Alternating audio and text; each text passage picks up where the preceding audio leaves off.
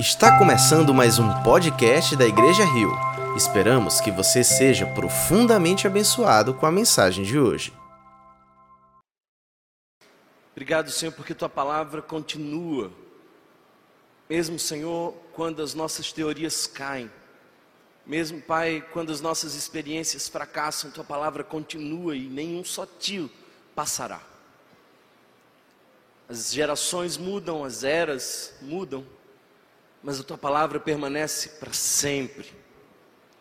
Por isso nós nos agarramos à tua palavra, porque são verdades eternas. As culturas transitam, mas a tua palavra é firme. E aqueles que confiam em ti são inabaláveis porque estão fundados na tua palavra. Dá tão somente, Senhor, que possamos pregar a tua palavra nada mais que a tua palavra, Senhor. Com fidelidade, com ousadia, com fogo, mas a tua palavra. Convence-nos do nosso pecado e que haja entre nós arrependimento. Conduz a tua comunidade, Senhor, a ser uma igreja fervorosa e dependente, profunda e missional. Eu peço, Pai, para que tu fale ao nosso coração, pela tua misericórdia apesar das minhas limitações, queremos te ouvir. Perdoa aquilo que fomos.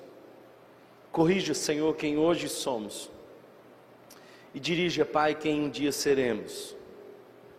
Esse é o desejo mais profundo do meu coração, e eu sei que é também o dessa igreja, que concordando diz: Amém. Amém. Bom dia, família Rio. Paz do Senhor Jesus. Bom, muito bom estar de volta. Ah, senti falta de vocês na última semana, mas eu estou animado para a gente conversar um pouco sobre um tema muito importante, fundamental para nós. Aliás, deixe-me começar com uma pergunta. Se você tivesse a chance hoje de encontrar Deus, se entrasse lá de Deus e lhe fizesse uma pergunta da qual você saberia com toda certeza que teria resposta, qual pergunta você faria? Se você pudesse colocar Deus, talvez num determinado lugar, e dizer: Deus, eu tenho uma pergunta para você. Me responde. Qual pergunta você faria? Eu digo sem medo de errar, que a maioria de nós faria alguma pergunta ligada à temática do sofrimento.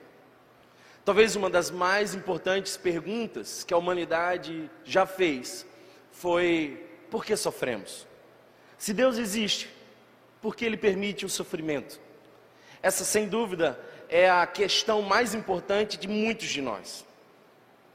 Talvez a de muitos aqui seria: Deus, se tu é bom e poderoso, por que, que eu passei por aquela situação? Por que, que aquela oração não foi respondida? Por que, que aquela cura não veio e eu tive que sepultar uma pessoa que eu amo tanto? Coisas assim mexem conosco. E essa não é a primeira vez que se pergunta coisas do tipo. Por exemplo, basta que você leia os Salmos. A angústia de muitos salmistas era de fato ver o justo sofrendo e o ímpio prosperando. Muitos salmos foram escritos na mesma angústia que a maioria de nós, em algum momento, já passou. Sabe, o sofrimento é real. Algumas perspectivas é, religiosas e especialmente orientais dizem que o sofrimento nada mais é do que uma interpretação ou uma ilusão Algumas filosofias religiosas apontam para uma ideia de que não há sofrimento, mas nós sabemos, nós não somos iludidos acerca disso, nós não somos alienados. Sofrimento existe sim e todos nós vamos passar por ele. Jesus, aliás, disse para nós isso: No mundo tereis aflições. Ele garantiu que você vai passar por sofrimentos. Escute bem, só houve no mundo uma pessoa sem sofrimento, mas nunca houve nenhum. Aliás, só houve uma pessoa sem pecado, mas nunca houve nenhuma que tenha sido poupada do sofrimento. Eu gosto do poeta Francisco Otaviano, que de maneira muito bela descreveu a tragédia da vida. Ele diz assim: quem passou pela vida em brancas nuvens e em plácido repouso adormeceu. Quem não sentiu o frio da desgraça, quem passou pela vida e não sofreu, foi espectro de homem, não foi homem, só passou pela vida e não viveu. Isso porque viver é sofrer. Todos nós vamos passar pela dolorosa experiência do sofrimento. A dor bate à nossa porta, não importa a sua cor, não importa a sua opinião política, não importa a sua classe social, ela chega para nós. E quando ela chega, e ela é real, a pergunta que todos nós fazemos é: como pode um Deus bom e totalmente poderoso permitir o sofrimento humano? Eu preciso começar a nossa reflexão de hoje dizendo para você o seguinte: eu não tenho toda a resposta. Eu descobri uma coisa e eu me apego a isso, irmãos. Eu não sou o advogado de Deus. E todas as vezes que eu vejo pessoas se elegerem para advogado de Deus, o que elas dizem, Deus não diria. Quer ver uma coisa? Nós temos pelo menos quatro referências de advogados de Deus no livro de Jó.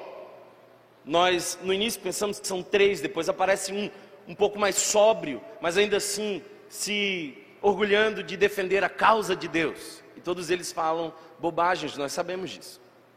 Eu não sou advogado de Deus, eu não vim aqui dizer aquilo que Deus diria se ele não pudesse falar, sabe por quê? Porque Deus fala. E ele fala por si só. E ele continua tendo controle de todas as coisas. Eugene Peterson diz algo interessante. Eugene Peterson diz que a tarefa do pastor não é a explicar Deus para aquele que sofre, mas é ajudar aquele que sofre a encontrar a graça de Deus no meio do sofrimento. Essa é a minha missão. Por isso, nós precisamos entender que quando falamos sobre o sofrimento humano, nós falamos a partir de uma realidade limitada. Quando Paulo escreve a belíssimo poema de 1 Coríntios, capítulo de número 13, nós sabemos bem como termina esse, esse poema. Diz assim: Agora nós vemos como que por um espelho, é bom que você lembre, que o espelho que Paulo tinha naquela época nada mais era do que uma bandeja que dava uma impressão, uma silhueta, mas não dava detalhes como os espelhos que nós temos hoje. Ou seja, Paulo está dizendo, nós vemos de maneira embaçada, não há nitidez naquilo que vemos.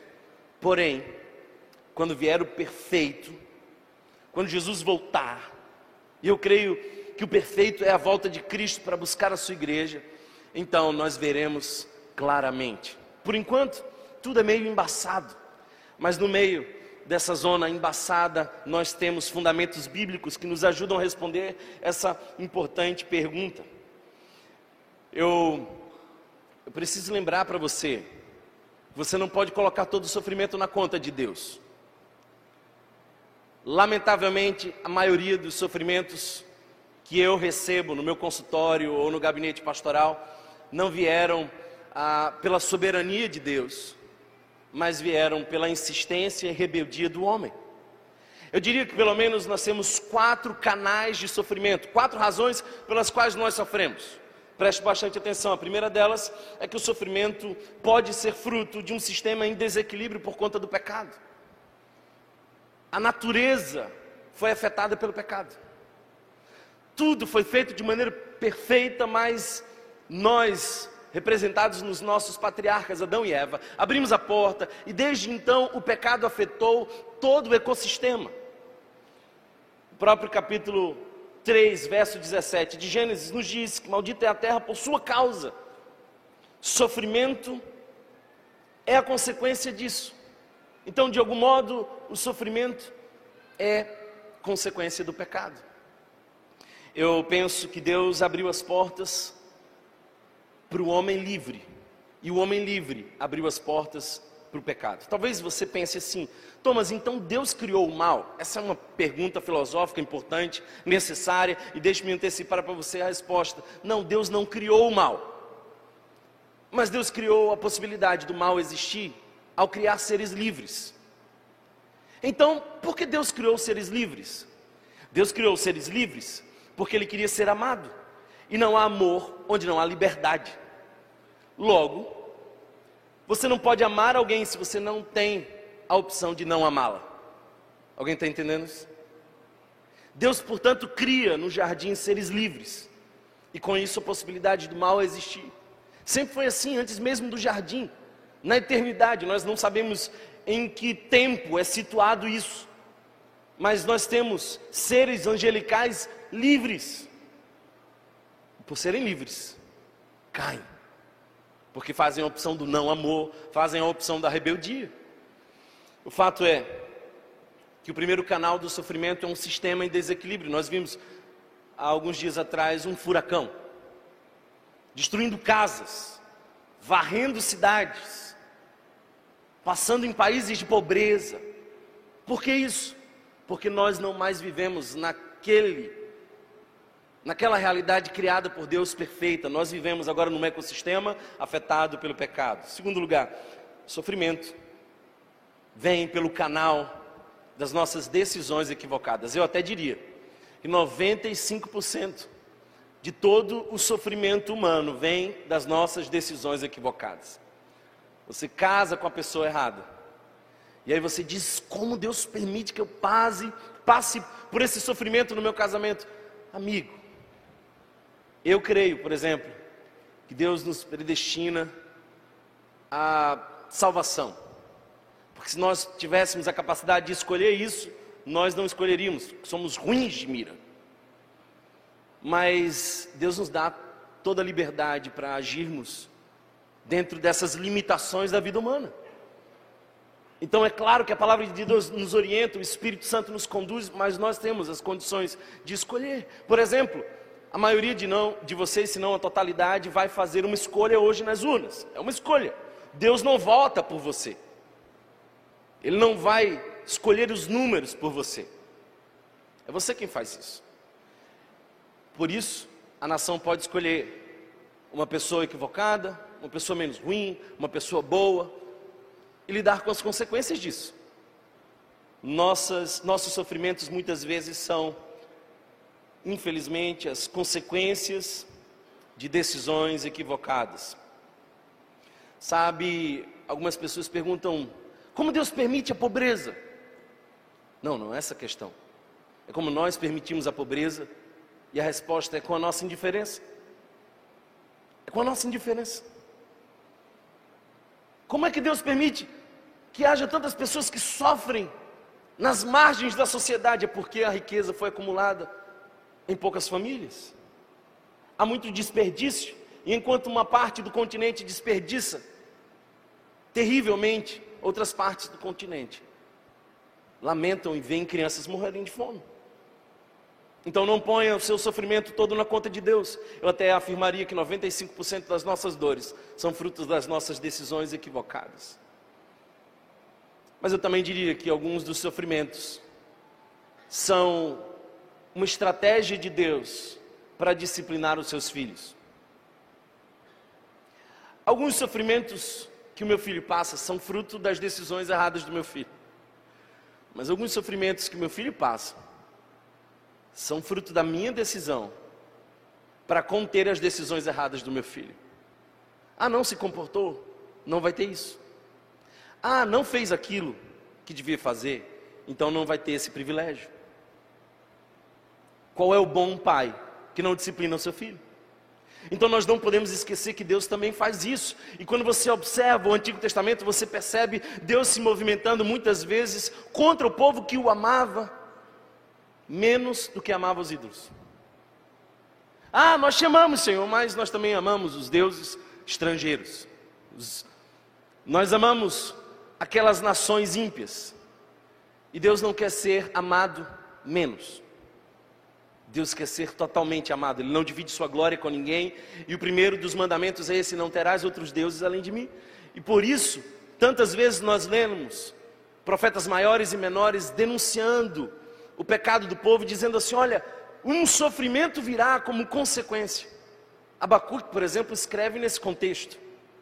Nós temos um povo que agora recebe uma mensagem, e a mensagem de Deus é: prepare-se, porque vocês serão castigados, feridos, e não são feridos por vingança, mas por amor. Mas eu também diria que há um outro canal, um quarto canal de sofrimento. As nossas decisões equivocadas, um sistema em desequilíbrio por conta do pecado. Eu também poderia dizer que Deus é um pai que por vezes disciplina os seus filhos,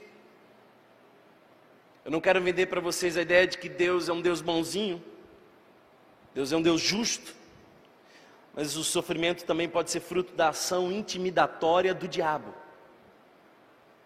O diabo também se levanta contra nós e nos provoca alguns sofrimentos. E uma pessoa perguntou para mim: Thomas, nós devemos temer isso? Não, não, fica tranquilo. Fica em paz. Porque o diabo nada mais é do que o cão de Deus. Só vai até onde a, cor, a corrente de Deus permite. Deus é tão poderoso e soberano que o diabo é obediente. No máximo, o diabo, com todo o seu esforço destrutor, coopera para uma reconstrução do divino. Alguém está entendendo isso? É quando o diabo bate na porta, pede licença e diz: Deus, eu posso tocar nele? Você já percebeu como isso se desenvolve na história de Jó? Deus chama a atenção e põe os holofotes para que o diabo perceba, Jó.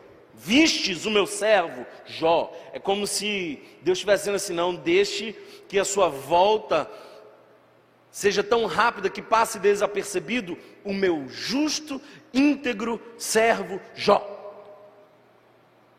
Aí o diabo propõe para Deus o seguinte: olha, vamos testar se a fidelidade dele se estende no sofrimento. E Deus diz: vá, mas vá só até aqui. É ou não é? Aí você diz: não, essa coisa do Antigo Testamento. Lembra da conversa que Jesus teve com Pedro? Pedro, vem cá. O diabo me pediu, olha só a autoridade de Jesus. Se essa igreja entendesse o que eu estou falando, pelo menos ouviria um glória. Porque o diabo chega, Jesus, dá licença, ah, dá para a gente dar uma sacudida e peneirar um pouquinho Pedro.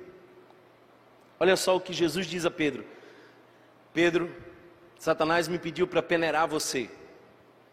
E eu não sei se você entende, mas a resposta de Jesus é ainda mais surpreendente. Porque ele diz assim: Eu roguei por vós. Aí você pensa, isso quer dizer então que Jesus vai me proteger. Não, não, não. Jesus diz assim: Pedro, eu roguei por vós, para que vocês não desfaleçam.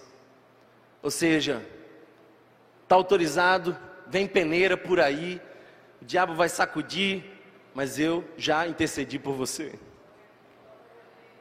Então, de todos os sofrimentos, esse é o menos importante. Porque quanto mais Paulo era perseguido, mais fiel ele era. Esse, esse, é o fogo. Esse é o fogo no qual, por exemplo, o apóstolo Pedro escreve a sua primeira carta a uma igreja perseguida.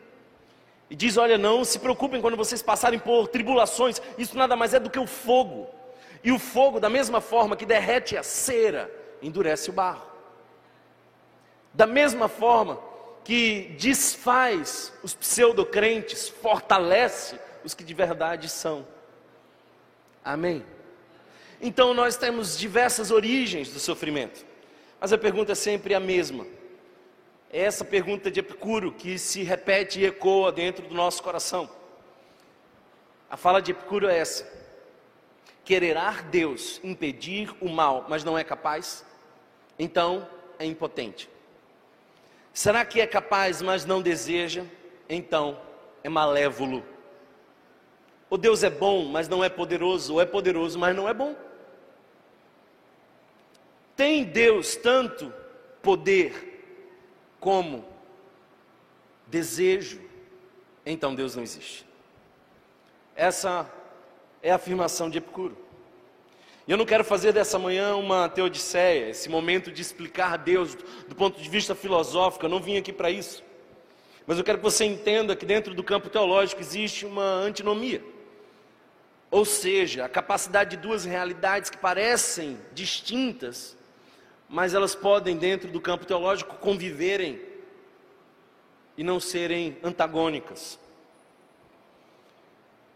Sempre que eu escuto alguém falar sobre isso, olha, porque Deus permite um mundo tão injusto.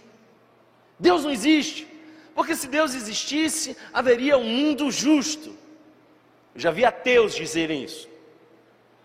E eu sempre fico perguntando: bem, se Deus não existe, que referência de justiça nós temos?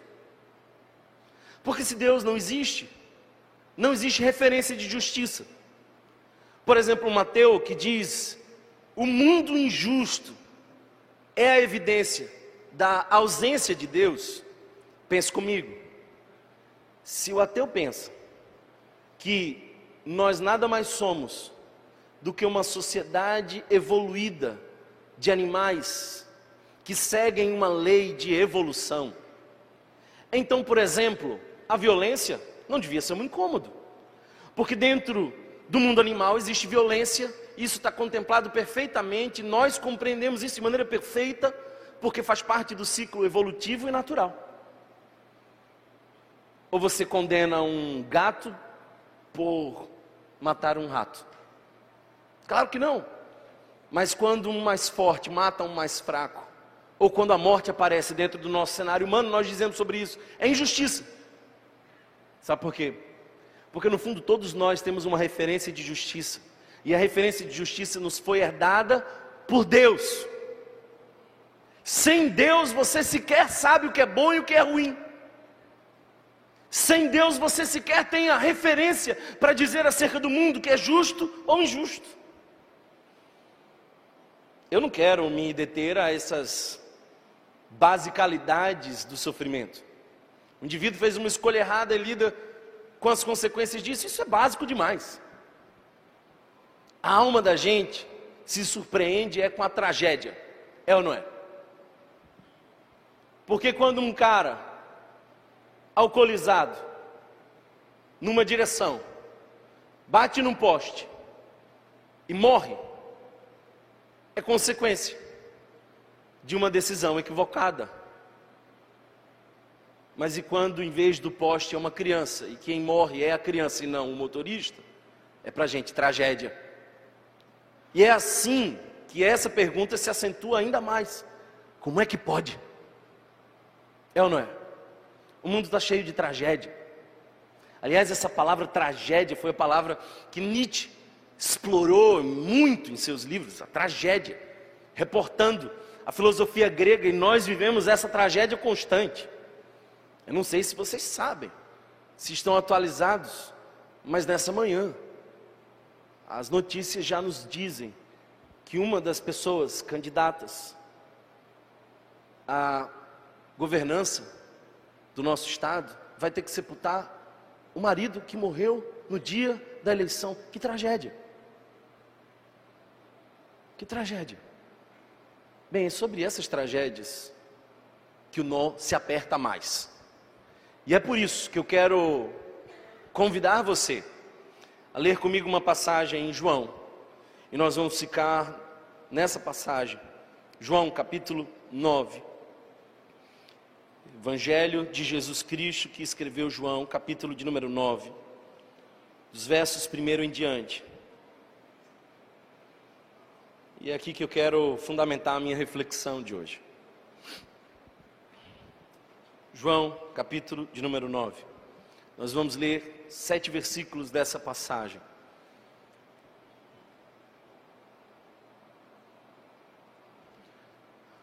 Verso primeiro nos diz assim: Ao passar, Jesus viu um cego de nascença. É diante dos cegos de nascença que a tragédia se acentua para nós, que a pergunta dá um nó mais forte é quando o indivíduo não provocou a própria dor. É quando ele não colhe as consequências do próprio ato. Ao passar, Jesus viu um cego de nascença. Seus discípulos lhe perguntaram: Mestre, quem pecou? Este homem ou seus pais, para que ele nascesse cego? Disse Jesus: Nem ele nem seus pais pecaram. Mas isso aconteceu para que a obra de Deus se manifeste na vida dele. Enquanto é dia, precisamos realizar a obra daquele que me enviou. A noite se aproxima quando ninguém pode trabalhar. Enquanto estou no mundo, sou a luz do mundo. Tendo dito isso, cuspiu no chão, misturou terra com saliva e aplicou-a aos olhos do homem. Então lhe disse: vá lavar-se no tanque de Siloé, que significa enviado. O homem foi, lavou-se e voltou vendo. Palavras do Senhor. É interessante que os discípulos queriam saber a explicação para um homem cego. Depois, e se você ler um pouco depois dessa parte, você vai ver que as pessoas agora querem a explicação do ex-cego. E olha, Jesus faz uma metodologia que um tanto, entre aspas, eu não sei se você vai se escandalizar com o que eu vou dizer, mas é uma metodologia meio nojenta. Ele cospe no chão. E ele podia fazer de outra forma, porque você sabe que Jesus curou outros cegos e o fez simplesmente com o poder de Sua palavra. O que nos mostra que Ele faz coisas sem explicação para reverter o sofrimento sem explicação. Que explicação não é a grande questão. Logo, se a explicação não é a grande questão, a pergunta não é tão importante quanto a lição. A pergunta não é tão importante quanto a lição. E eu quero ensinar para vocês quatro lições sobre o sofrimento. Quatro lições sobre o sofrimento. Eu não quero dar quatro explicações. Eu quero dizer para você que nós podemos, com esse texto, aprender quatro verdades importantes sobre o sofrimento. Primeiro, o sofrimento não é sempre a consequência de algo mal, mas sua sequência pode ser boa. O sofrimento nem sempre é a consequência de algo mal, mas a sua sequência pode ser boa. Deixe-me explicar um pouco melhor isso para você. Olha só, os discípulos chegam para Jesus e dizem assim: Jesus, a gente está vendo um homem cego e cego de nascença, isso é uma tragédia. E a gente esbarra naquilo que a gente poderia explicar. Então, vem as teorias e os discípulos fazem uma pergunta já viciada em duas possíveis respostas. Percebe isso? Os discípulos chegam dizendo para Jesus: é A ou B? E aí Jesus fala assim: não, não, não nem A nem B. Você está partindo de um pressuposto errado. Olha só, ele diz assim: foi este quem pecou, ou seus pais? Quando nós falamos de sobre sofrimento humano, nós falamos de algumas teorias que explicam o sofrimento da seguinte forma: por exemplo, você está sofrendo hoje, é porque em outras vidas você fez coisas ruins. E você precisa pagar nessa vida pelas coisas que você fez na vida passada. Você já escutou essa explicação sobre o sofrimento? Ou você precisa passar por esse sofrimento como uma forma de se aperfeiçoar para evoluir. Os discípulos tinham uma, um contexto judaico e místico que também considerava essa possibilidade. Por isso que diz assim: foi este quem pecou é uma antecipação de um pecado que ele viria a ter, ou uma postergação da consequência de um pecado que ele teve em outra vida. Uma doutrina distorcida. Aí vem uma outra doutrina que os discípulos também consideram. Eles dizem assim: não, não, talvez não tenha sido ele mesmo, mas foram seus pais. E olha, você não tem ideia do quanto de gente que me procura pensando que o seu sofrimento é consequência do seu avô, do seu bisavô. Tem um monte de gente que foi doutrinada nessa cozinha venenosa das teologias de maldições hereditárias. É ou não é? Só olha, minha mãe se separou, eu agora me separei. Ou, olha, o meu avô bebia muito, meu pai bebia muito e eu, como é que eu vou ser um, um alcoólatra? E quase sempre por trás dessa cozinha venenosa, tem um chefe da cozinha que diz assim: você tem que comer na minha mesa por 10 anos para a gente quebrar isso juntos. Vem aqui sete sextas-feiras, faça sete ofertas, é uma boa cumba. Que tem amar. Entenda quem quiser entender. E aí você fica nessa neurose de que você tem que fazer todo o esforço do mundo para quebrar uma maldição Meu Deus, ninguém leu Paulo quando diz simplesmente isso. Deus já nos abençoou com toda sorte de bênçãos espirituais. E aí você agora foi convencido de que você tem que correr atrás de quebrar maldições. Não, você estava preso na maldição do pecado e ele rompeu os grilhões, você estava morto, mas ele te trouxe a vida e em Cristo Jesus nós não fomos, nós não fomos feitos metade nova criatura. Nós fomos feitos nova criatura.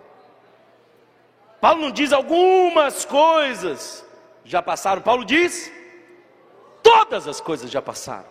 Tudo se fez novo. E eu creio nessa palavra. Se você vive como um amaldiçoado, é outra história. Se você repete os problemas dos seus pais, é outro problema. E a psicologia explica, obviamente, isso. Porque o indivíduo sem consciência não tem mais do que duas opções: ou fazer totalmente diferente, ou fazer totalmente igual.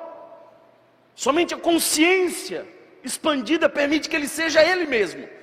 No máximo, ele vai ser uma cópia mal feita dos próprios pais.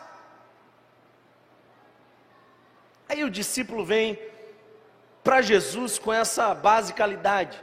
E é lindo, porque o texto diz que Jesus viu. É lindo, porque Jesus vê. E os discípulos viram que Jesus viu. Aí começa a discussão filosófica, teológica, profunda. E eu quero aqui partir de um pressuposto básico, mas fundamental para nós: nosso sofrimento não é necessariamente o efeito, resposta de uma causa-estímulo. É isso que os amigos de Jó tinham como doutrina. Você está sofrendo? Então deve estar em pecado. E se você acha que essa teologia morreu com os amigos de Jó, não, não, não, estão sendo cada vez mais atuais nos púlpitos da igreja. Eu determino, opa, deu errado. Ah, deu errado? Então você está em pecado. É ou não é? Está sofrendo? Ih, irmão, tem que olhar aí, viu? Fazer um jejum. Deve ser falta de santidade. Que a santidade nos protege. É ou não é? Santidade nos protege, amém? Amém? Amém ou não amém, irmão? Claro que não, amém. Porque se santidade protegesse Jesus, que era a referência, ele era o santo, foi para a cruz. Alguém está entendendo essa palavra? Se santidade protegesse do sofrimento, Jesus não teria morrido na cruz, teria sido exaltado no trono. Então, para com esse discurso míope. Porque quanto mais santo nós somos, mais na linha de frente, mais visível para o diabo. E se você acha que isso incomoda, Paulo leia o capítulo 3 de Filipenses, você vai se surpreender, porque Paulo vai dizer assim: Sabe o que, é que eu quero, irmãos? Eu não, não olho para isso tudo lá atrás com alegria, eu considero tudo isso como esterco para ganhar a Cristo. Então, Paulo, o que, é que você quer de falar? Ah, eu quero participar do sofrimento de Cristo. A maioria de nós, se ouvisse essa pergunta, diria assim: Eu quero prosperar. Oh Deus, eu queria dobrar meu salário, as coisas estariam resolvidas. Eu queria uma ajudinha lá em casa. Eu queria mesmo, Senhor, que o Senhor consertasse minha esposa, tudo seria perfeito. O problema é ela. Está lá. Sartre, capítulo 4, verso 8. O inferno é o outro. Alguém está entendendo isso? Aí o que, que você quer, Paulo? Não, eu quero participar do sofrimento de Cristo. É alguém que está tão mergulhado na profundeza do Evangelho, que começa a dizer: não, eu quero não fugir da dor, que é consequência da fidelidade, eu quero encará-la. Como assim dor que é consequência da fidelidade? Você nunca leu a história de Sadraque, Mesaque e Abidnego? Nunca leu?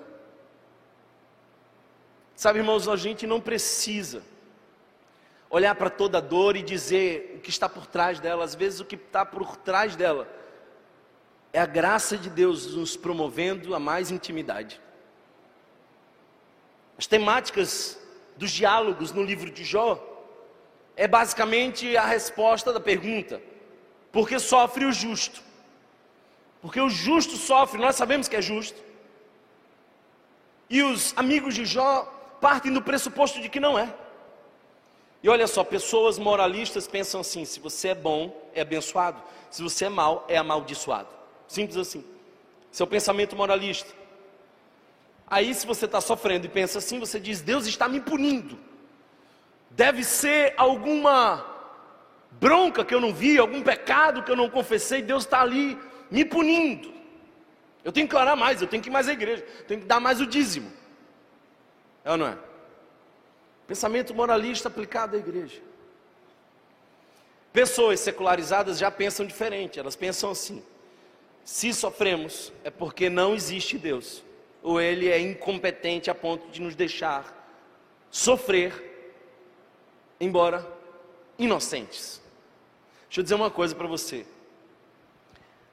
Só existe um que sofreu de maneira inocente, e eu não estou falando de Jó.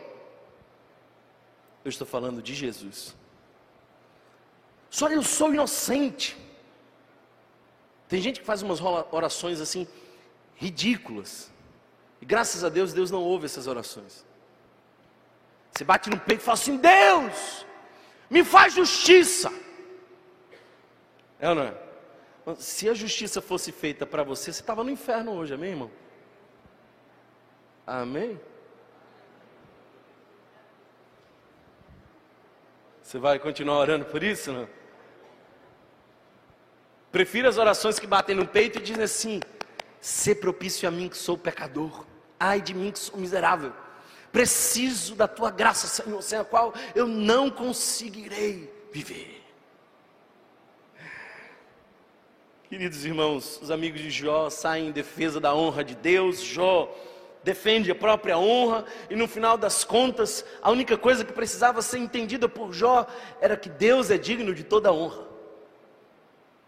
Por isso, Jó termina no seu capítulo 42 dizendo: Bem, sei que tudo podes, nenhum dos teus planos pode ser frustrado. Eu falava das coisas que eu não entendia, coisas maravilhosas demais para mim. Olha como ele começa o capítulo: ele diz: Eu me aborreço. Em outras palavras, ele está dizendo: Eu faço um movimento de arrependimento da minha expressão. Ou seja, nem toda dor é efeito de alguma causa. Aí talvez você pergunte assim: onde é que está Deus enquanto eu sofro? Já fez essa pergunta? Onde está Deus enquanto eu estou passando por isso?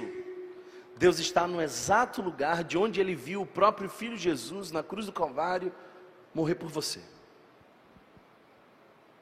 De onde ele escutou o próprio filho dizer: Deus meu, Deus meu, por que me desamparaste?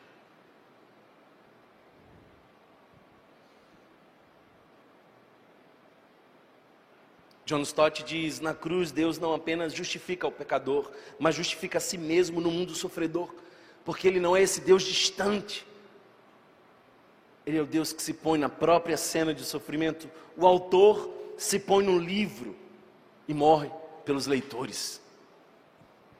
Segunda lição que você precisa aprender sobre o sofrimento é que o sofrimento não precisa ser compreendido, mas visto à luz da eternidade. Tem um monte de gente que quer explicação. Os discípulos chegam para Jesus e dizem assim: quem pecou? Porque essa tragédia deve ser fruto de algum pecado. Quem pecou? Aí Jesus aparece e diz: nem ele, nem seus pais. Mas Jesus não explica.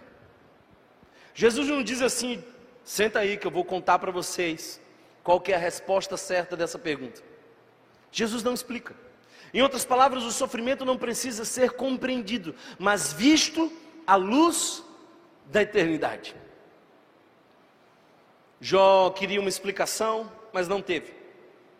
Os amigos de Jó queriam uma condenação, mas não teve. Deus não dá nem explicação, nem condenação. Deus se revela. E é isso que nós precisamos. É conhecer a grandeza de Deus e enxergar a nossa dor momentânea a partir da eternidade.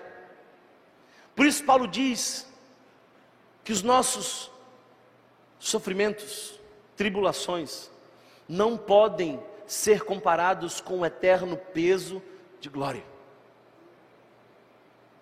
E Paulo diz assim: a nossa leve e momentânea tribulação. Você acha que Paulo estava passando por um sofrimento assim, leve? Não. Paulo foi terrivelmente perseguido. A totalidade de nós aqui não aguentaria passar pelo que Paulo passou. Porque nós aprendemos um evangelho light. E se a coisa apertar um pouquinho mais, você começa a dizer: Deus, tu não existes. Mas o sofrimento terrível de Paulo faz ele dizer que ele está passando por uma leve e momentânea tribulação. Como é que alguém pode pensar que é leve e momentânea? É claro, se comparado à eternidade. Alguém está entendendo isso? Eu não sei se você tem dores crônicas. Às vezes eu converso com pessoas que têm dores crônicas. E é um negócio terrível ter que conviver com uma dor constante. Eu não tenho dores crônicas, mas eu passei um bom tempo sofrendo com o meu joelho assim diariamente. Essa dolorosa experiência de ter que se acostumar com a dor e a chamar pelo nome. Convive com você, vai junto com você como se fosse uma entidade à parte. Tem gente que lembra toda hora que tem corpo, você não lembra que tem corpo, porque ele não dói. Mas quando dói, você lembra que tem corpo. É ou não é? Aí você pega essa pessoa que passa por essas dores crônicas. Meu Deus, 60, 70 anos sofrendo com dores crônicas. Mas ela entende o Evangelho, a mensagem da graça, começa a ter uma experiência com Jesus, contentamento, ressignificação de tudo, aí vai para o céu. Não porque ela fez o esforço para isso, mas porque o esforço de Cristo fez isso por ela. Aí ela chega no céu. E depois de 126 milhões de dias, de anos, ela olha para a primeira partezinha, os 70, 80 primeiros anos da sua vida. Ah, uma leve e momentânea tribulação. Alguém está entendendo isso? Quanto dura sua dor se comparada à eternidade? Se comparada à eternidade, a sua dor foi muito curta. Muito curta. Se comparado ao peso de glória, ao privilégio de enxergar a Jesus, a minha mãe, na minha infância, cantarolava muito uma canção que dizia assim: Um dia também o verei face a face, tal como ele é. Vocês sabem essa canção. Sempre que eu leio a história de Cristo, eu fico a pensar com grande emoção no privilégio que muitos tiveram de ver o seu rosto. Aí o refrão diz, assim, é lindo porque um dia viram o rosto de Jesus, mas nós também veremos. E quando você vê o rosto de Jesus, quão intenso foi a sua dor? foi nada. Então o problema não é que você não entende o seu sofrimento, o problema é que você ainda não o comparou com a eternidade. Deus me explica, não, não, não, Deus hoje não veio te dar uma explicação, irmão. Deus veio te mostrar a grandeza, o poder, que a luz da eternidade, o seu problema é muito pequeno. Eu não sei se você sabe, mas Jó faz 35 perguntas para Deus, Deus faz 70 perguntas para Jó. E o mérito de Jó não é ter entendido o sofrimento. Aliás, eu quero lembrar para você que Jó não lia o livro de Jó.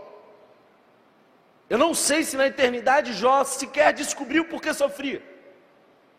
Não me espantaria se chegando no céu, numa conversa com Jó, dissesse: Jó, que coisa interessante, o começo da tua história. Aí ele respondesse: Conjecturas minhas, irmãos, me dá licença poética para a gente conversar aqui hoje, amém? Aí ele falasse assim: Qual o começo da história?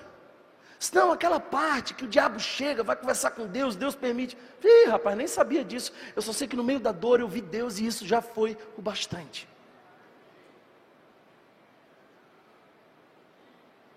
Ele não sabia por que sofria, mas para que sofria? Para ver melhor a Deus. É interessante que o primeiro capítulo e o último capítulo parecem ser contraditórios, porque Deus diz acerca de Jó: homem bom, servo, íntegro, justo, temente a Deus, que se afasta do mal. Que currículo que Deus dá de Jó. Aí no capítulo 42, Jó dá o currículo de si. Falei do que não, não entendia, eu me envolvi nas coisas, nas discussões mais profundas do que eu tinha capacidade de compreender. O fato é que eu te conhecia só de ouvir falar, mas agora os meus olhos te veem. Olha só que coisa linda. Você não precisa de uma explicação, você precisa olhar para o seu sofrimento à luz da eternidade. Do outro lado é melhor. Sabe, uma das tragédias que, que marcaram o mundo da música foi quando aquele guitarrista, o Eric Clapton, ah, teve que sepultar o seu filho. Seu filho morreu aos quatro anos de idade, quando caiu de uma janela do seu apartamento. Você sabia dessa história? E aquele cara, conhecido por muitos, agora dá de cara com uma tragédia que o seu dinheiro não pode resolver. Seu filho de quatro anos de idade cai de uma janela e morre. Aí, essa é a dor pela qual eu não quero que você passe, mas ela é extremamente pedagógica. E ela vai ensinando, e uma das canções, eu até afirmaria dizer a mais conhecida das canções do Eric Clapton. É justamente nesse cenário de dor. Quando ele diz: Além da porta existe paz, tenho certeza, e eu sei que não haverá mais lágrimas no paraíso. Tears in heaven. Não tem mais lágrima no paraíso. É lindo quando a gente lê a história de Jó, e isso está fresquinho na minha mente, porque eu li esse livro há bem pouco tempo. Capítulo 42 diz assim: que Deus deu tudo em dobro a Jó. Aí você vai fazer as contas, pega o capítulo 1, o capítulo 42, eu sou curioso com essas coisas. Qual era a quantidade de camelo? Ah, Deus deu em dobro para Jó. A quantidade de ovelhas? Em dobro. E a de servos? Em dobro. E a de filhos? A Jó tinha sete filhos e três filhas. E quando Deus dá? Sete filhos e três filhas. Ué, por que Deus não deu em dobro os filhos para Jó? Sabe por que não deu? Porque Jó não perdeu os filhos, só não os tinha mais perto. Alguém está entendendo isso? Sete filhos e três filhas na glória, sete filhos e três filhas na terra, é a matemática perfeita, é o dobro de Deus. Você precisa olhar o seu sofrimento à luz da eternidade e ressignificá-lo. Terceira lição que eu quero trazer para você sobre o sofrimento é de que o sofrimento não foi criado por Deus, mas pode ser para a glória de Deus. Deus não é o autor do mal, mas Deus tem o poder e a capacidade de fazer conduzir todas as coisas de maneira que glorifique ao nome dEle e seja para o nosso bem. Santo Agostinho disse isso. Santo Agostinho disse: Deus não é o autor do mal, mas Deus é tão poderoso a ponto de transformar o mal em bem. E algumas dores que sofremos hoje são as embalagens da bênção que Deus quer nos dar. A gente reclama de alguns sofrimentos, mas eles nos carregam para o bem de Deus. Enquanto Jonas orava desesperado, dizendo: Deus, eu estou no ventre do peixe. O peixe era o Uber divino, levando ele para o lugar certo. Alguém entendeu isso? Ah, Deus faz isso. Imagina José para entender o que estava acontecendo ali. você me dá sonhos, o meu pai me dá amor, e no final das contas eu viro um escravo.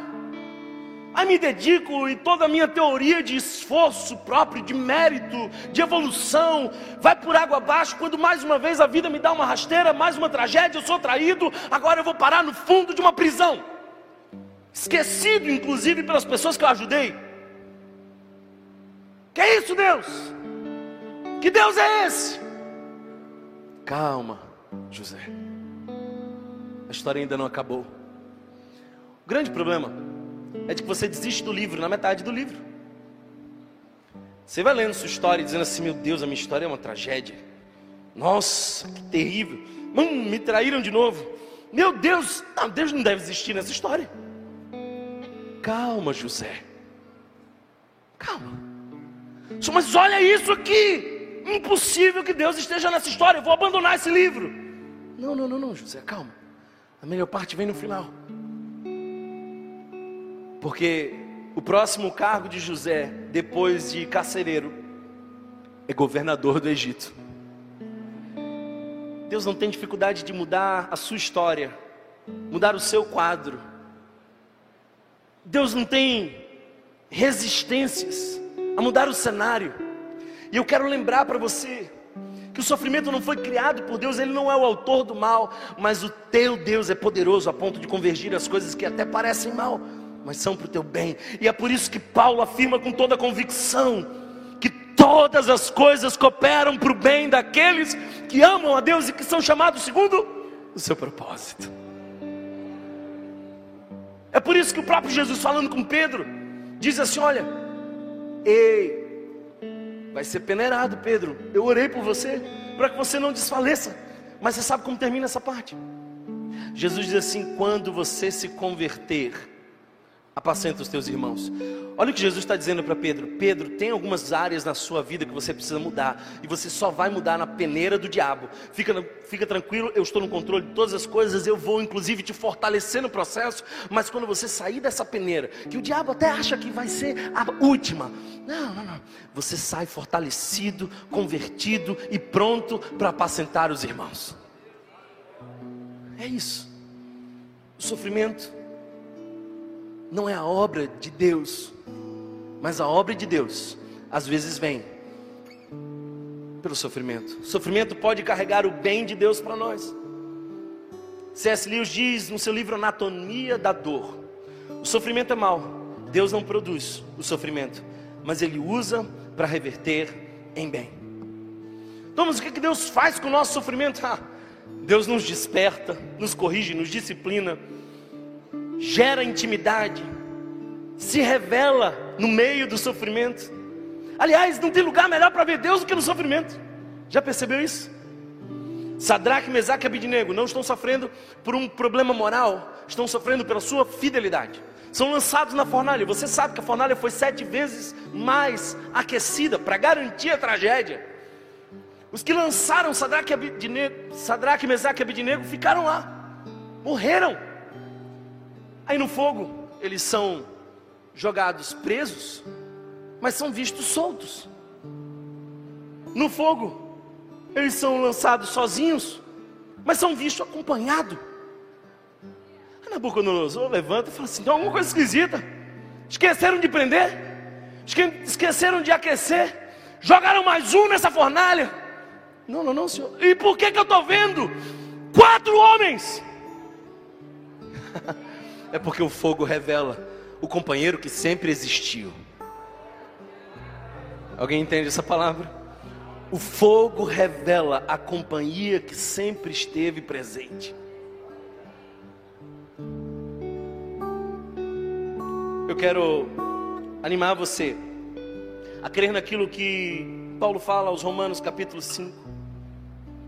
E não somente isto, mas também nos gloriamos nas tribulações, sabendo que a tribulação produz paciência, e a paciência produz a experiência, e a experiência produz esperança. É lindo isso. Se você não ouviu nada do que eu falei até aqui, escuta isso. Olha só. Qual que é o ciclo do aperfeiçoamento de Deus no meio da tribulação? É esse aqui, ó. a tribulação produz paciência. Está sofrendo? Eu digo, espere. Espere. Aí a paciência gera a experiência. Porque agora você diz assim: Ah, eu já vi Deus fazer isso antes. Eu já vi Ele mais alto e sublime trono e mudar os cenários da minha vida completamente. E de uma hora para outra, as respostas vieram, a bênção veio, tudo aconteceu de uma hora para outra. Você agora é experiente. Aí as pessoas falam assim: Como que você é louco de vir para um lugar desse sem dinheiro? Você é louco? Não, não, não, eu sou experiente, amigo. Esse não é o primeiro lugar, esse é o terceiro. E em todos eles Deus fez a mesma coisa. Ponha o passo, eu ponho o chão. Dá o passo, que eu dou a direção. Aí agora eu já aprendi. Experiência. E a experiência agora produz esperança. Está todo mundo desesperado. Meu Deus, como é que vai ser? Como é que será? Tem gente que está dizendo assim. Escuta isso. Tem gente que está dizendo assim: olha, se aquele candidato ganhar nessas eleições, vai ser uma tragédia. Eu escutei isso há um tempo atrás, e não muito tempo atrás. Eu vou embora do país. E 90% de vocês iriam embora, se pudesse. Caso a pessoa que você não queira que ganhe, ganhe. É ou não é? Meu Deus, de novo. Interessante que nessas eleições a gente até pode dizer isso de novo, e você nem sequer sabe de quem eu estou falando. De novo!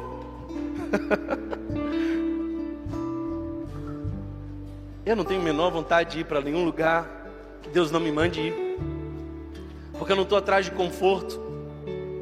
Os grandes homens de Deus não estavam nos melhores cenários, os grandes homens de Deus estavam na Babilônia, no meio do sofrimento, no meio de uma nação ímpia,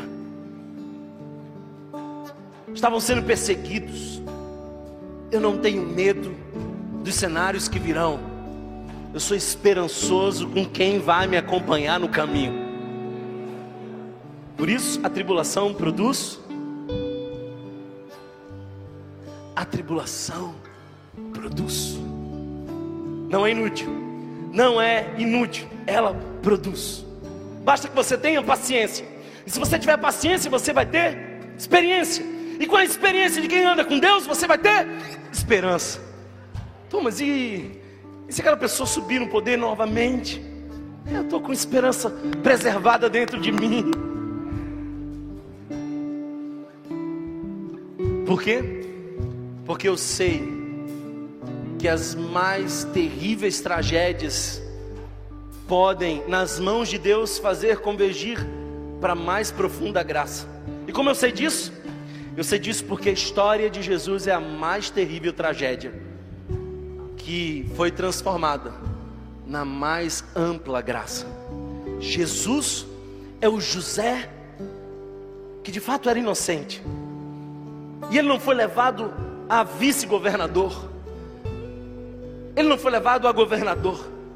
Não, não, não. José assumiu um trono temporal, Jesus assumiu o trono eterno. Por que eu sei disso? Porque Jó viveu longos dias sobre a terra, mas um dia morreu. Mas Jesus é o Jó maior. E o Jó maior não morreu, mas matou a morte. E disse: Eu venci o mundo. Tem de bom ânimo. Eu venci o mundo. E vocês também vencerão.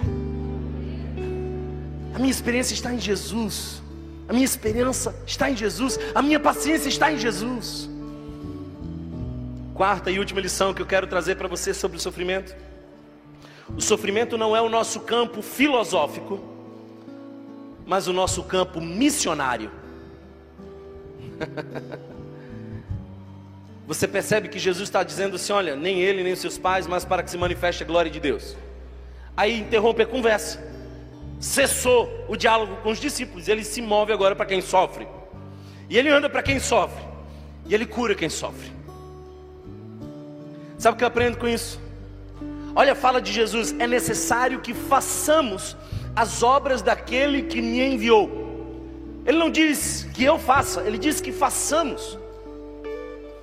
Mais à frente ele diz: Eu sou a luz. E enquanto eu estou no mundo, eu sou a luz do mundo. Então deixe-me dizer uma coisa para você. Escute isso, por favor, e nós terminamos. Onde os discípulos viram maldição, Jesus viu uma oportunidade missionária. Eu vou repetir isso, por favor. Onde os discípulos viram maldição, quem pecou? Este ou seus pais? Jesus viu uma oportunidade missionária. Vai lavar-se e serás curado.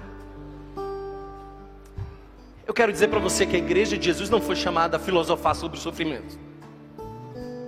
A gente não foi convocado por uma assembleia de pensadores. Jesus sequer disse: Olha, se reúnam aos domingos e se ajuntem e fiquem bem juntinhos. Não, não, não. Jesus disse: Sejam o sal da terra, a luz do mundo. Nós não fomos chamados a filosofar sobre a escuridão, fomos chamados a ser a luz do mundo. Thomas, como é que Deus permite que um jovem andando de bicicleta seja atropelado e agora está na UTI da restauração? Eu não sei. Mas eu sei que se você sabe disso, vai lá na restauração e seja o anjo de Deus para quem sofre. Como é que tanta gente é esmagada? Como é que tantos pobres sofrem com o desprezo dos políticos? Com a indiferença das pessoas? Cecília Meirelles disse algo interessante em um dos seus poemas. Ela diz assim: Hoje já não se morre de velhice, nem de acidente e nem de doença. Hoje se morre de indiferença. Aí você fica filosofando, dizendo: Meu Deus, quantas pessoas morrem de indiferença? Morrem porque você está filosofando sobre a escuridão, quando devia ser a luz do mundo.